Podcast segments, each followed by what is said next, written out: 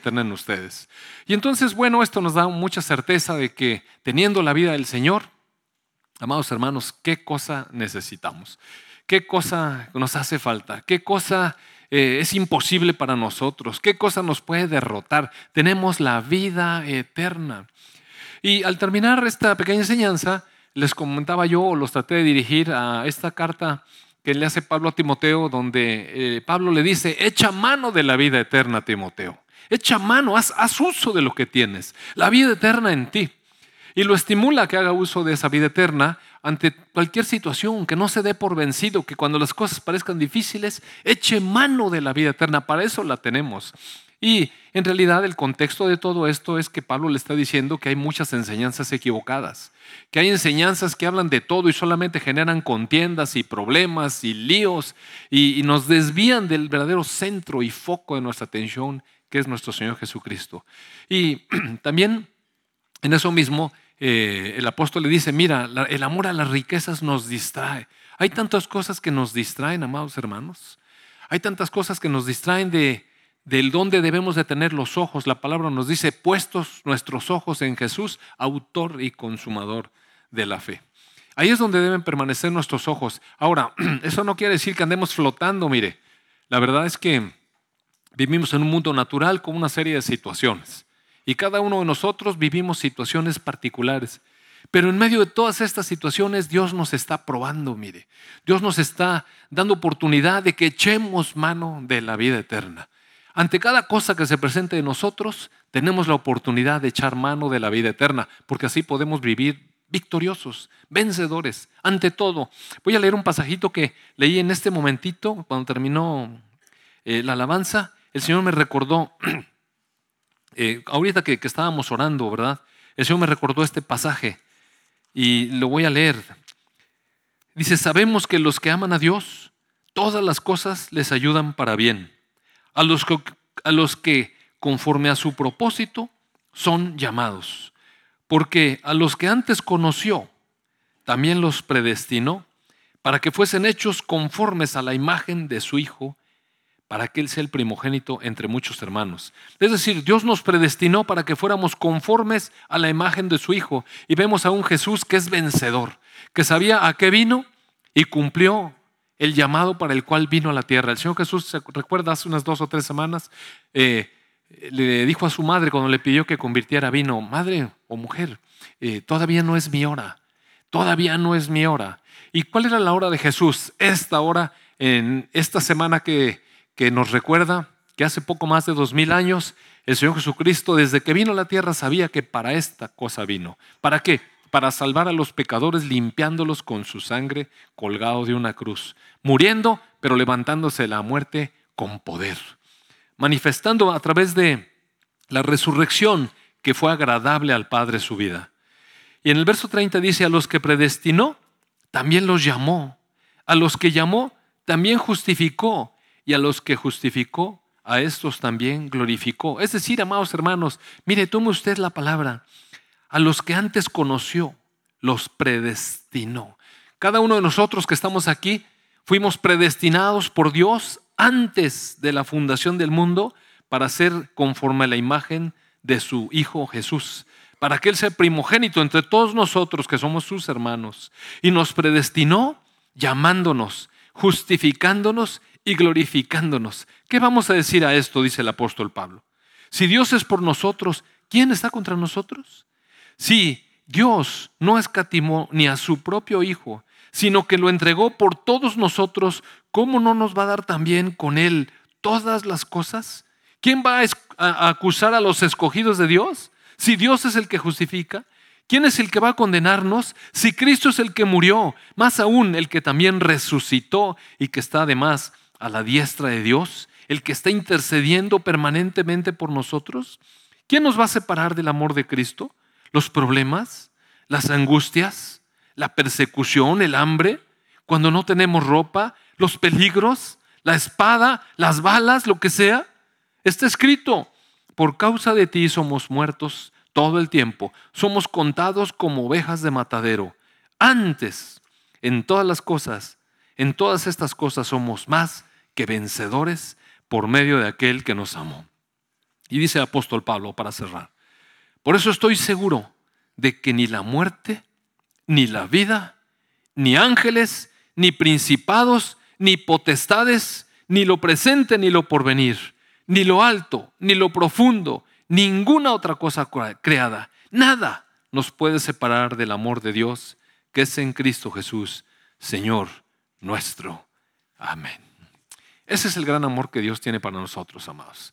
Y nada, mire, nada, nada de lo que estamos viendo, ningún problema, ni aún nuestra enfermedad, ni aún el momento de nuestra muerte, ni los ángeles, nada, mire, ni lo que podemos ver, ni lo que no podemos ver. Si este universo colapsara y se fuera todo otra vez ah, reducido a un agujero negro, de todas maneras Cristo nos sigue amando. Nada, amado hermano, nunca, nunca dude del amor del Señor, nunca dude del amor del Señor. Y bueno, entonces comentaba yo de todo esto, de lo que es la vida eterna.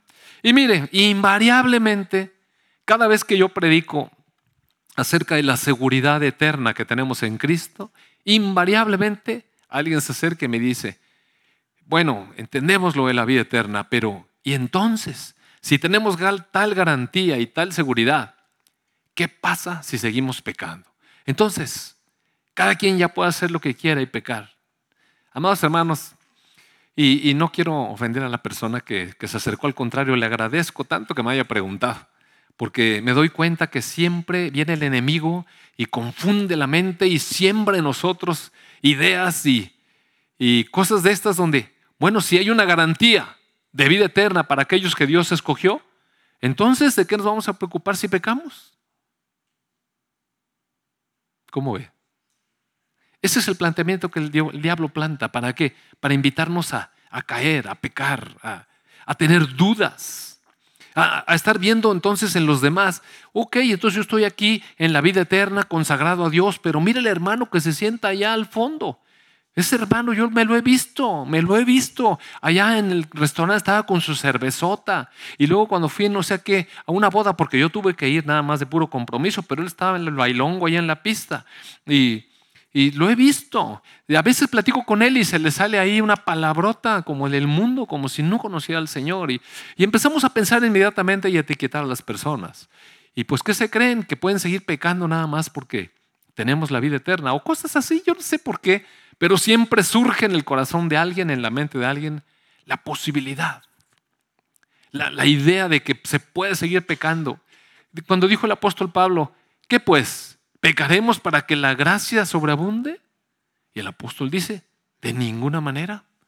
De ninguna manera. Ahora, es verdad que todos los cristianos que hemos abierto nuestro corazón a Jesús y le hemos recibido y le tenemos, y el que tiene al Hijo, tiene la vida eterna y le tenemos. ¿Es verdad que no pecamos? ¿Es verdad que nuestra vida es santa y sin mancha como nuestro Dios quiere? ¿Es verdad que así es nuestro comportamiento? ¿Es verdad? Mire, amado hermano, nuestra conciencia nos acusa. Nuestra conciencia nos acusa porque es la reprensión del Espíritu Santo de que no andamos como deberíamos. Entonces, eh, me causa gracia esta, esta pregunta, pero voy a leer lo que dice precisamente el apóstol Juan en esa primera carta en donde dice, les escribo estas cosas para que sepan que tienen la vida. Les escribo estas cosas para que sepan que el que tiene el Hijo tiene la vida. ¿Cómo empezó Juan su carta? Mire, primera de carta de Juan, capítulo 1, verso 1. Por favor, Fabri. Lo que era desde el principio, lo que hemos oído, lo que hemos visto con nuestros propios ojos, lo que hemos contemplado y palparon nuestras manos tocante al verbo de vida. Es decir, el apóstol Juan fue un testigo de primera mano.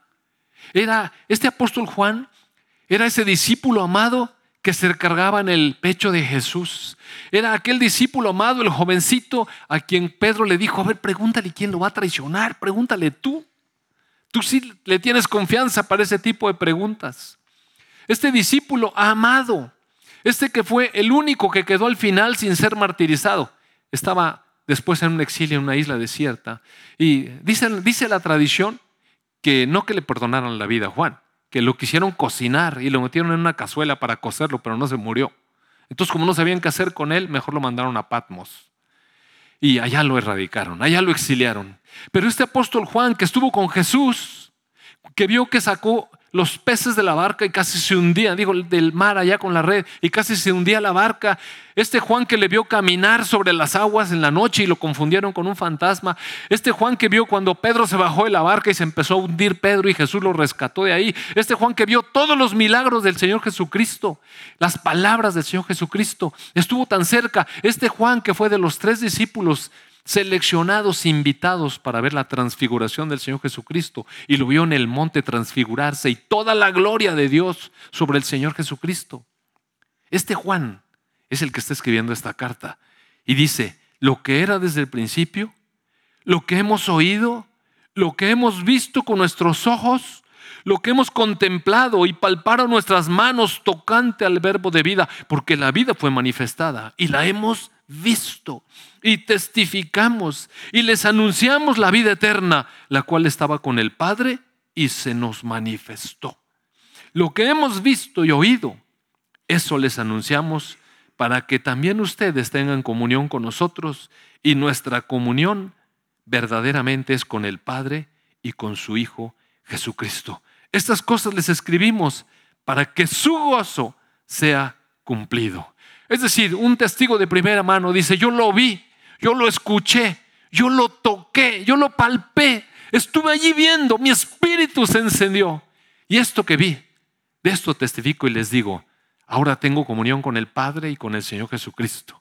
Y esto les digo, ustedes tienen comunión con nosotros. ¿Por qué? Porque hemos creído, amados hermanos. Porque hemos creído porque fuimos elegidos por Dios antes de la fundación del mundo, porque Dios nos llamó para que escucháramos la palabra, porque Dios puso fe en nuestros corazones para creer. Dios nos dio la oportunidad de ser transformados y ahora escuchar su palabra que aumenta nuestra fe, porque la fe viene por oír la palabra de Dios. Estas cosas les digo para que tengan comunión con nosotros. ¿Qué es comunión? Una unión común y tenemos esta unión común que es con el Padre y con su Hijo Jesucristo. Dice, este verso 5, este es el mensaje que hemos oído de Él y que les anunciamos. Dios es luz y no hay ningunas tinieblas en Él. Si decimos que tenemos comunión con Él y andamos en tinieblas, mentimos y no practicamos la verdad. Pero si andamos en luz, como Él está en luz, tenemos comunión unos con otros y la sangre de Jesucristo, su Hijo, nos limpia de todo pecado. Recuerda usted que el Señor Jesucristo cuando estaba hablando con Nicodemo le dijo, yo soy la luz del mundo y la luz vino a los hombres.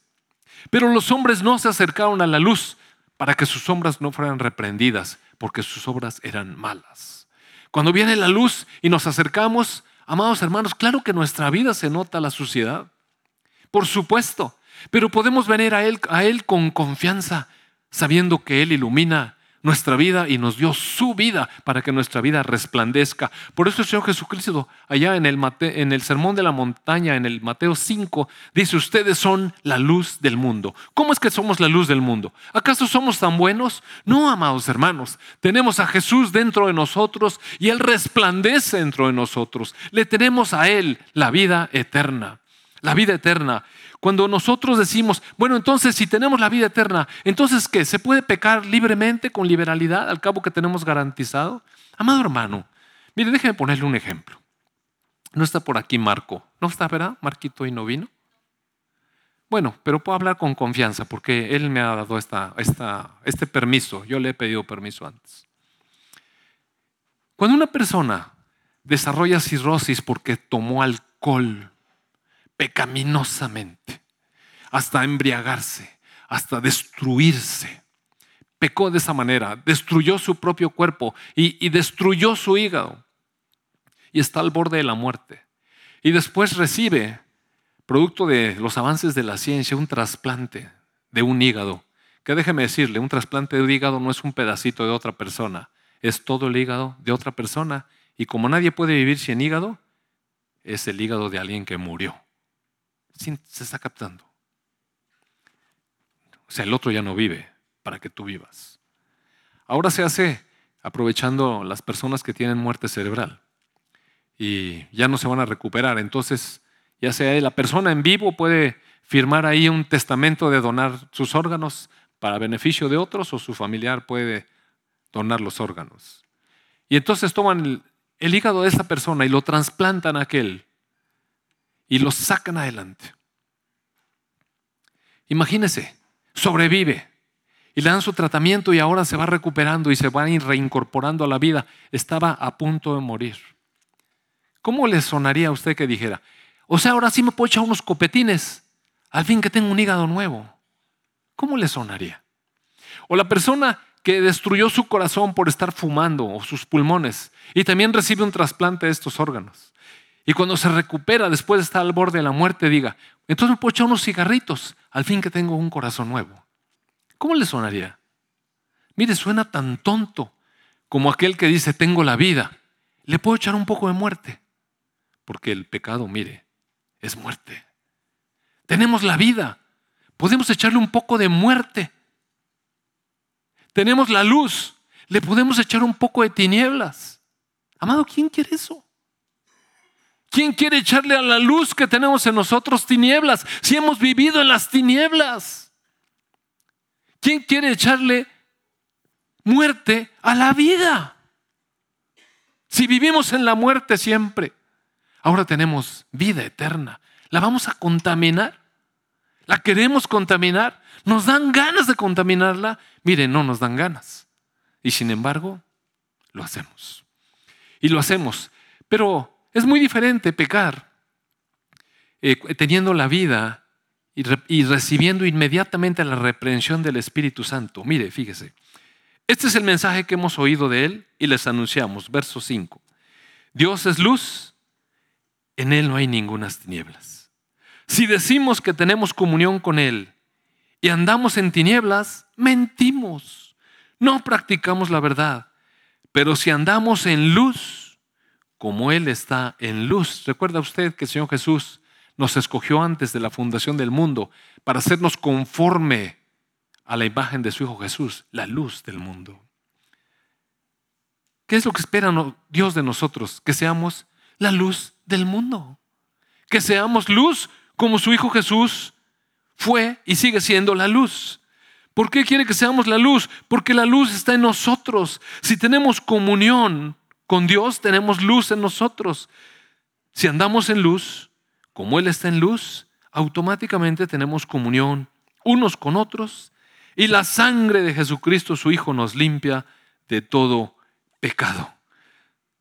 Ahora nosotros podemos decir, bueno, yo ya estoy en Cristo, entonces ya no tengo ninguna condenación, y ya puedo hacer lo que yo quiera. Al cabo que ya todo mi pecado ya está libre. Si decimos, verso, verso 8, si decimos que no tenemos pecado, nos engañamos a nosotros mismos. La verdad no está en nosotros. Si confesamos nuestros pecados, Él es fiel y justo para perdonar nuestros pecados y limpiarnos de toda maldad. Si decimos que no hemos pecado, si nosotros decimos que no pecamos, lo hacemos a Él mentiroso y su palabra no está en nosotros. El apóstol está diciendo, miren, cuando apreciamos la luz y la vida que está en nosotros, ¿quién quiere estar en tinieblas y en muerte? Ninguno queremos. No queremos.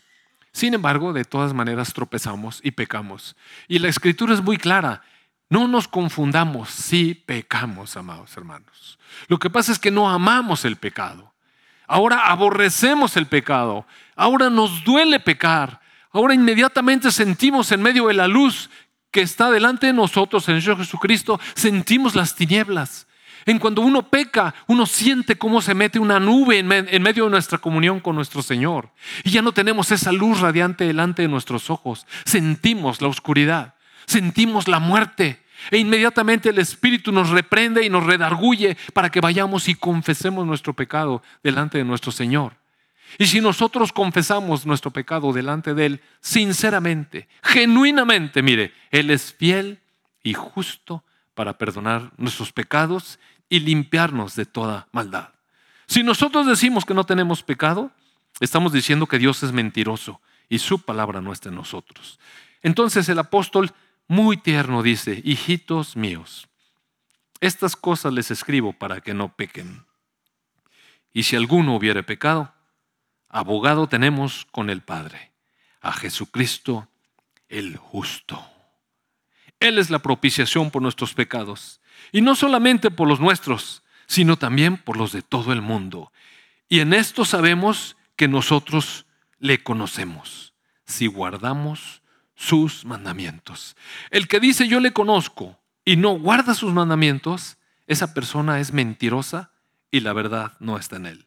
Pero el que guarda su palabra, en este verdaderamente el amor de Dios se ha perfeccionado. Por esto sabemos que estamos en él. El que dice que permanece en él debe andar como él anduvo.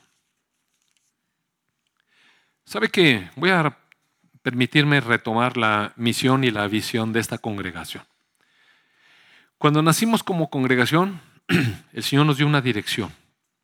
¿Qué vamos a hacer? ¿Qué vamos a hacer? Es la misión, es a lo que Dios nos envía. ¿Qué vamos a hacer?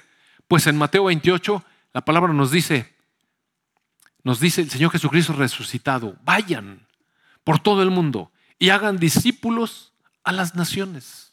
Vayan por todo el mundo y hagan discípulos a las naciones y enséñenles todo lo que yo les he hablado. Esa es la misión que tenemos como iglesia, mire. En una ocasión, una persona muy celosa de su, de su don evangelístico me dijo, es que ¿por qué la iglesia está encerrada en cuatro paredes y no salimos al mundo a predicar? De momento me tomó un poco desconcertado. Y pero después sabe que el Señor me aclaró, la iglesia no está encerrada en cuatro paredes.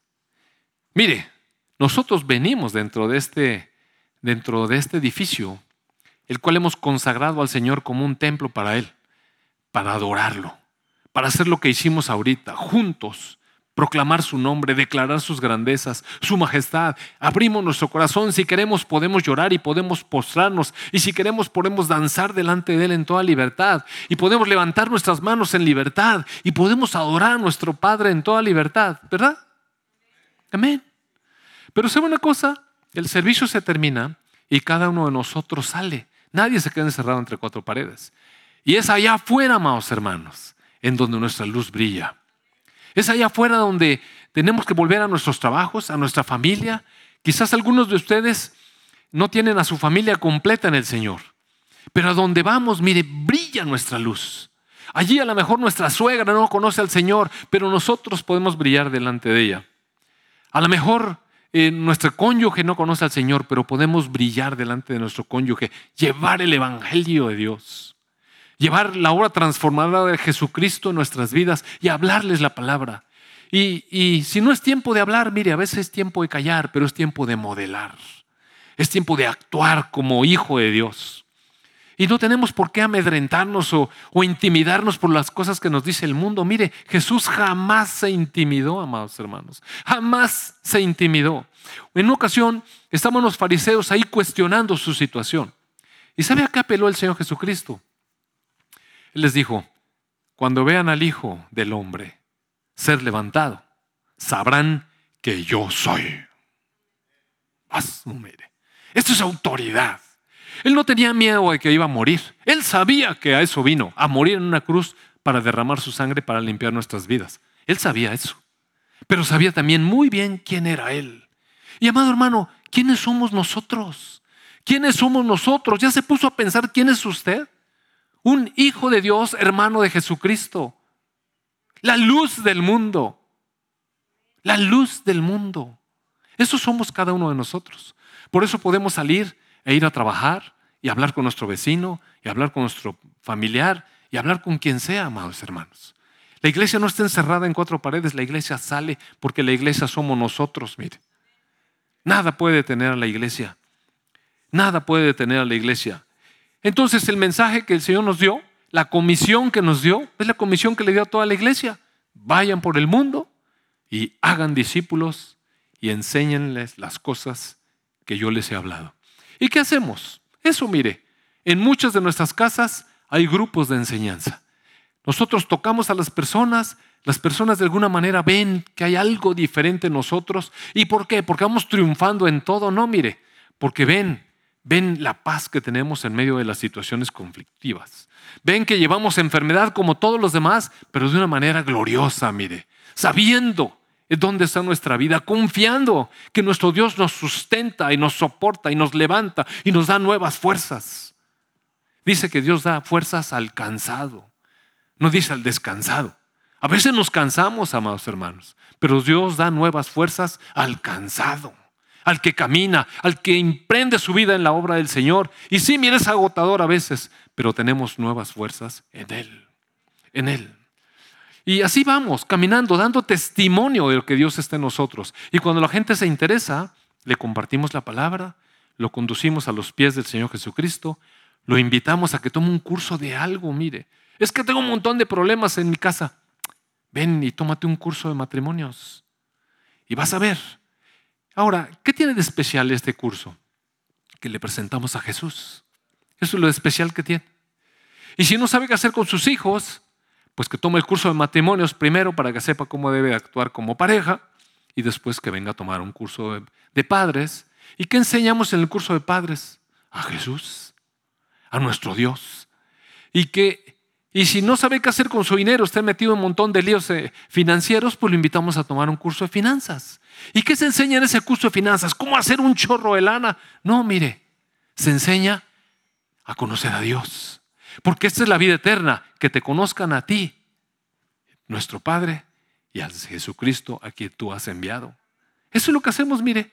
Y si ya sabe la persona y se interesó, entonces lo invitamos a tomar un curso de fundamentos cristianos para que conozca quién es Jesucristo, quién es su Dios, la palabra de Dios. Y eventualmente la persona dice, ¿puedo ir a la iglesia? Y viene. Y si usted quiere, lo puede invitar de primera intención. Y hay cosas, miren, hay cosas increíbles. Recuerdo una vez que Jorge y Yolanda, ¿dónde anda Jorge? ¿Ese Jorge que ven ahí? Ese Jorge una vez fue a mi consultorio y había ido varias veces como paciente, pero una noche yo tenía una graduación de un, de un curso MIM.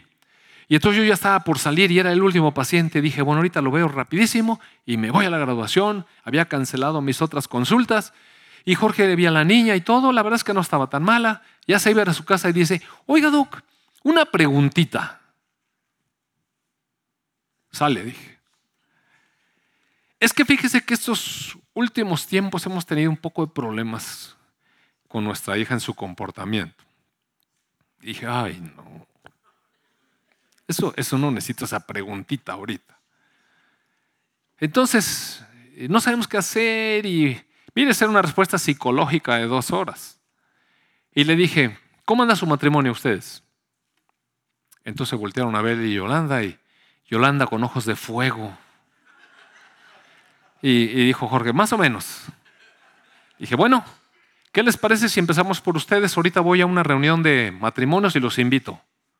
Vamos. Y, ¿En serio? Sí, sí, vamos. Necesitamos empezar a arreglarlos a ustedes primero. Entonces llegamos a la graduación y por alguna razón, no me acuerdo cómo estuvo, porque luego me digo cómo no es y mi esposa dice así, no fue. Entonces, bueno, no me acuerdo cómo fue. Pero el chiste fue que llegamos a una mesa solos, ¿ok? Y entonces llegaron Jorge y Yolanda y se sentaron ahí y empezaron a escuchar los testimonios de las parejas, los testimonios, los testimonios. Y de repente Jorge me dice, ¿esto no es como religioso? Le dije, más o menos. Es como de Dios. Y mire, escucharon los testimonios y al terminar me dijo Jorge, oiga, doctor, ¿y podemos ir a la iglesia el domingo? Bueno, mire, yo ni le había dicho nada. Y dije, venga, vengan.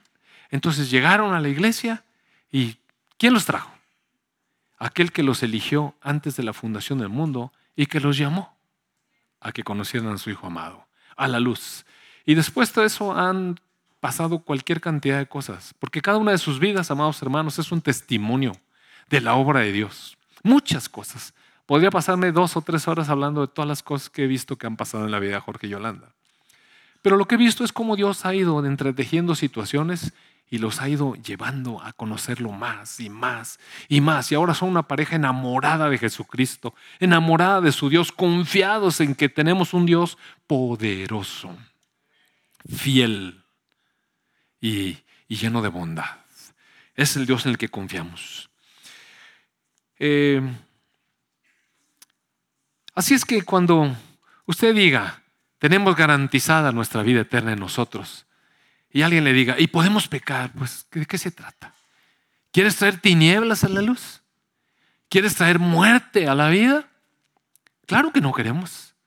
Eventualmente pecamos. Sí pecamos. Porque el pecado, el pecado, mire, es vivo y, y el diablo es un enemigo real y nos hace tropezar. Pero el Espíritu Santo nos incomoda. Y cuando pecamos y sentimos que la comunión con nuestro Dios se está oscureciendo y se está apartando, ¿sabe qué? Echamos de menos la vida eterna. Echamos de menos la luz, echamos de menos la comunión con nuestro Padre que es tan dulce, es tan placentera, es tan pacífica. ¿Recuerda usted cuando está bien metido en comunión con Dios? ¿Qué, qué paz se siente? Mire, yo ahorita, ¿sabe qué? Cuando yo llego a la alabanza, eh, algunos pastores me han dicho, es que ¿por qué te vas hasta enfrente y no recibes a la gente allá atrás?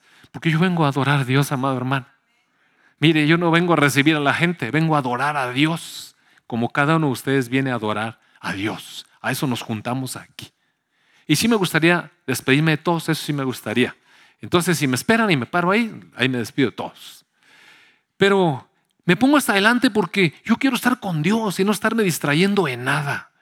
Y sabe que en medio de los cantos, yo estaba escuchando las letras y, y oiga, qué, qué deleite poderle decir a mi Dios esas cosas tan bonitas. Decía Jaime el otro día una canción, dice, ¿cómo no se me ocurrió a mí? Y le dije, pues a mí no se me ocurrió ni una. Pero yo como quiera le canto todas, mire. Qué letras donde me lleva la presencia de Dios a comunión. Y cuando estoy tan metido, a veces ni me acuerdo, a veces acabo volteado para allá, a veces acabo volteado para allá, a veces acabo de rodillas o como sea, no importa. Lo importante es cómo disfruto, cuánta paz. Olvídese los problemas del consultorio y de, y de todo lo demás.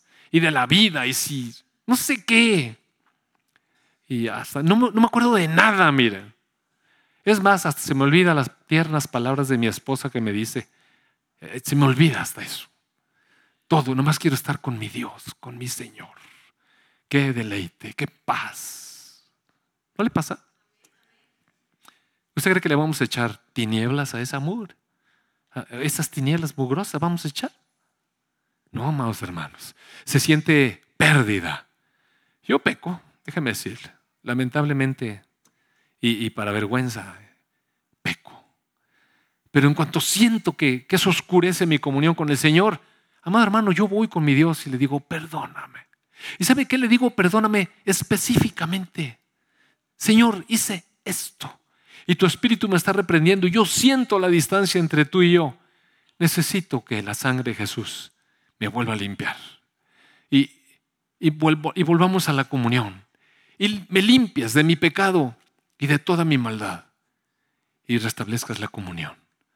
Porque mejor es un momento delante de tu presencia que mil fuera de tu presencia. Y así es, amados hermanos.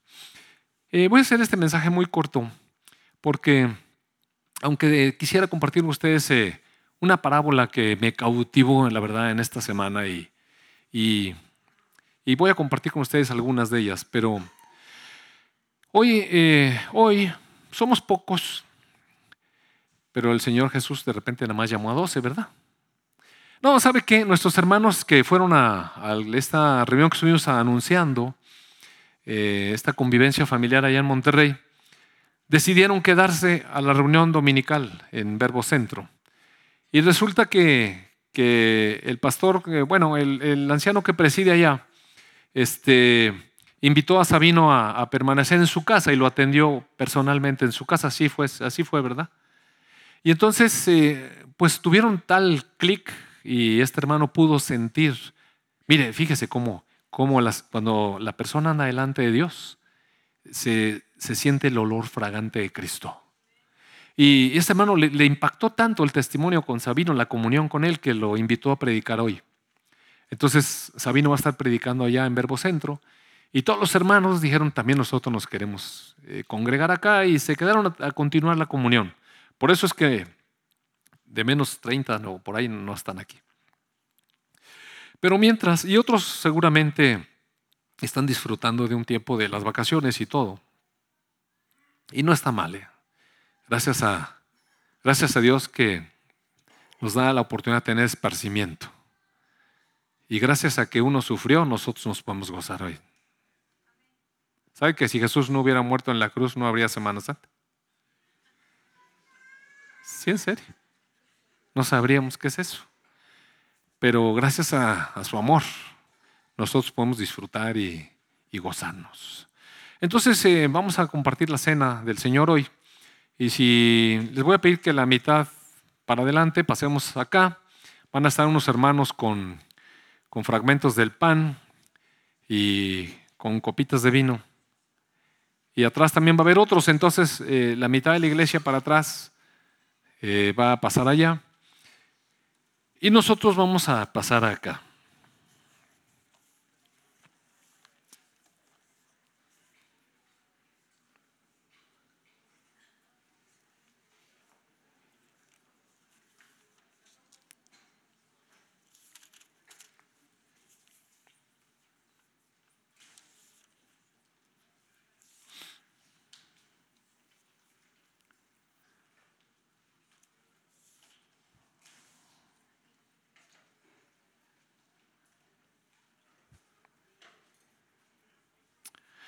Y mientras se da esto, yo quiero invitarles a los que están sentados allá y, y aún también a los que están sirviendo que, que tomemos una conciencia, mire. Vamos estando con mucha conciencia de qué estamos haciendo. ¿De qué estamos haciendo? Y, y, pues sí, sí voy a leer un pedacito de una parábola. El Jesucristo contó una parábola y dijo que subieron dos hombres al templo a orar. Y uno era fariseo y el otro era publicano. Y el fariseo se puso en pie y oraba consigo mismo. Él oraba, él estaba orando con él. Y decía, Dios te doy gracias porque no soy como los otros hombres. Esos son, ladrones y son injustos y son adúlteros ni, ni aún soy como ese publicano. Yo ayuno dos veces a la semana. Doy diezmos de todo lo que gano. Y el hombre se estaba justificando con Dios. Mas el publicano, este hombre que curaba los impuestos para Roma y, y era despreciado de todos los demás, estaba lejos y no quería ni aún alzar los ojos al cielo sabía su situación, su condición, y se golpeaba el pecho y decía, Dios, sé propicio a mí, pecador. Les digo que éste descendió a su casa justificado antes que el otro, porque cualquiera que se enaltece será humillado, y el que se humilla será enaltecido. La verdad es que el Señor Jesucristo vino a morir porque era necesario porque todos nosotros estábamos en muerte, sucios. Y nos amó. Entonces, eh, de manera ordenada, quisiera pedirles, por favor, si pasamos, pues de este lado, por acá hay un poco de pan y, y vino, de aquel lado también, por acá y por allá.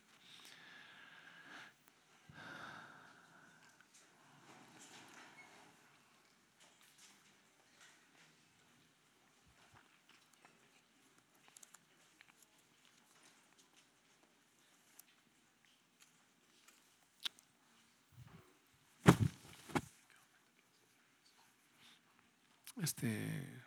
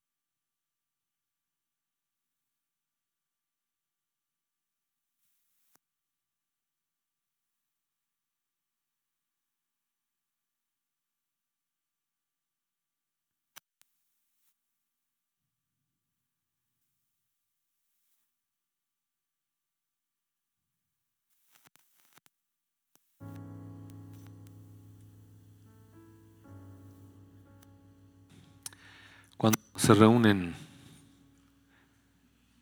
coman la cena del Señor. Coman la cena del Señor.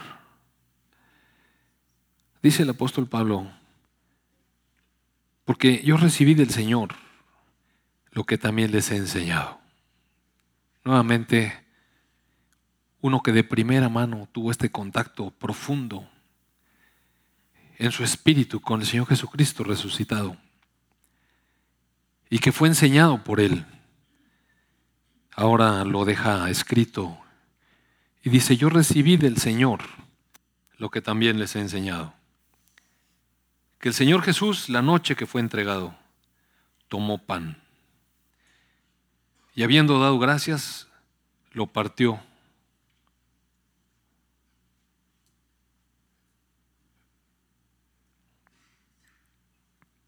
Perdón, es que ya terminamos.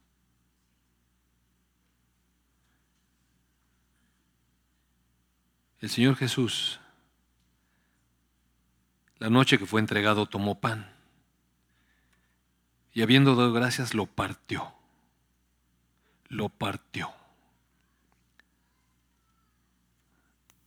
Por eso partimos el pan. Tomen, coman. Esto es mi cuerpo que por ustedes es partido. Hagan esto en memoria mía. Amado Señor Jesús, te damos tantas gracias porque nos dejas este memorial. Recordar que por nosotros tú pusiste tu cuerpo para que fuera partido. Señor, bendecimos este pan que hace memoria de, tu sacrificio, de tu amor. Bendícelo, Padre, en el nombre de tu Hijo Jesús. Amén.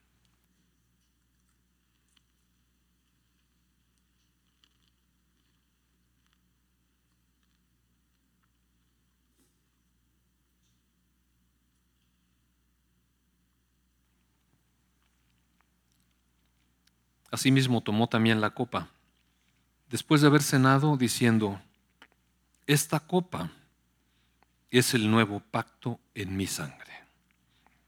Hagan esto todas las veces que la bebieran en memoria de mí. Así, todas las veces que coman este pan y beban esta copa, la muerte del Señor anuncian hasta que Él venga. Amado Padre, te damos tantas gracias por esta copa. Nos recuerda la sangre derramada de tu Hijo Jesús que paga por nuestro pecado. Señor, te damos gracias porque nuestra deuda está saldada con un alto precio. La sangre preciosa de tu Hijo amado Jesús, que se dio a sí mismo por nosotros con profundo amor. Y también sella, Señor, el testamento, el Nuevo Testamento, tu compromiso, Señor, de salvarnos cuando apelamos con fe a cubrirnos con la preciosa sangre de tu Hijo Jesús. Creemos en ti, Señor Jesús. Bendecimos esta copa. Bendecimos esta copa, tu sangre que nos limpia, Señor. Amén.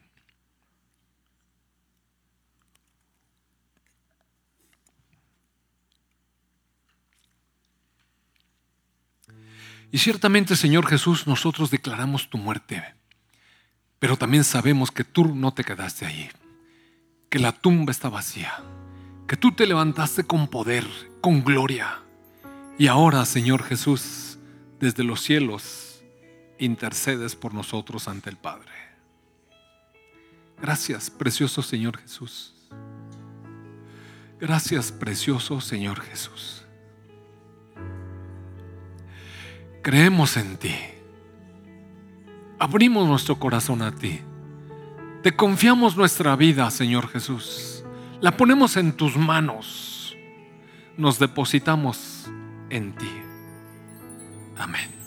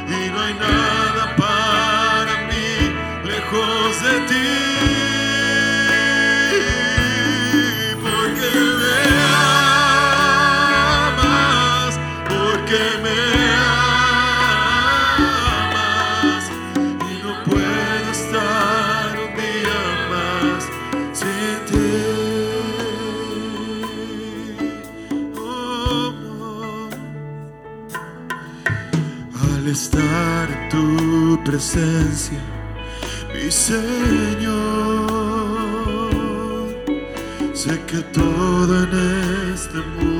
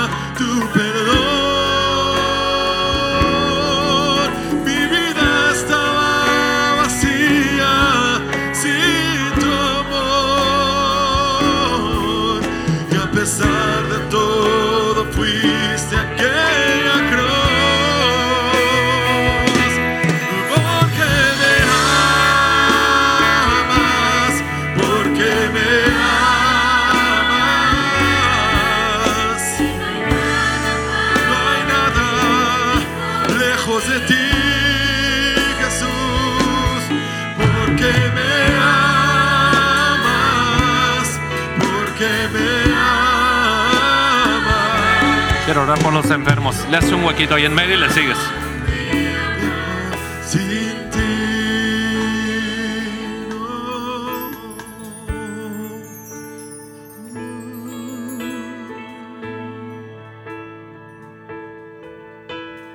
¿Sabe qué, amados? Sentí en mi corazón orar por las personas enfermas, por aquellos que estén en profunda aflicción o necesidad y, y vamos a orar.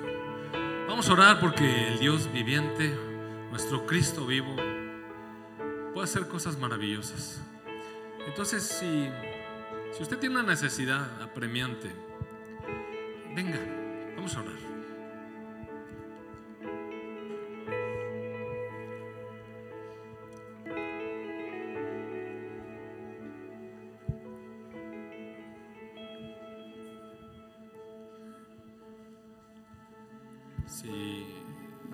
que algunos me ayudaran a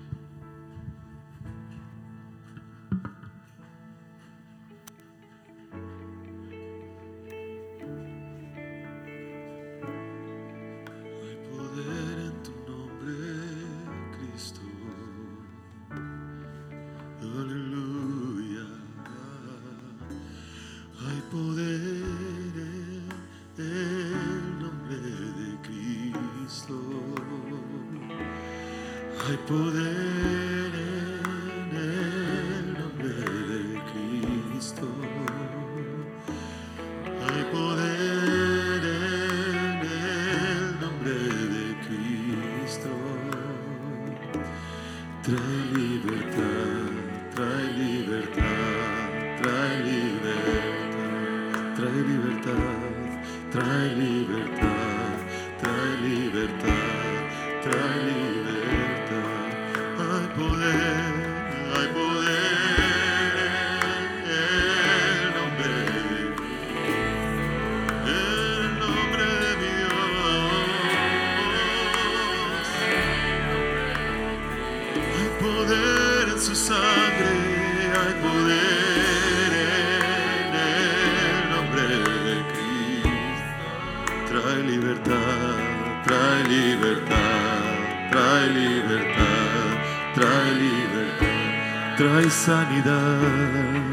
trae sanidad, trae sanidad, trae sanidad.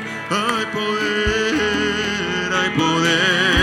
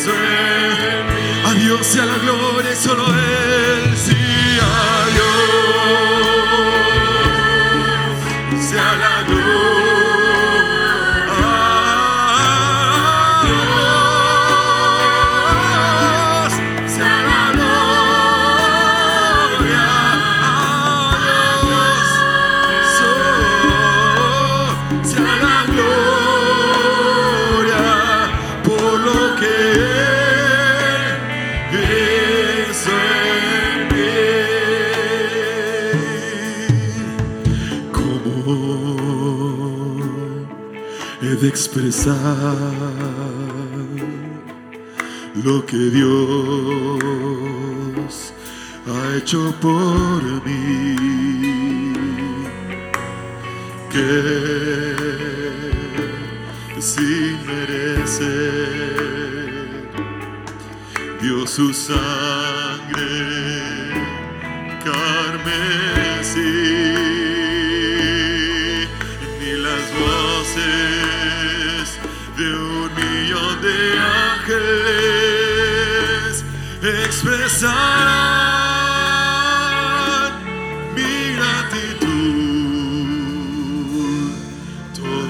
que soy y lo que espero ser, se lo debo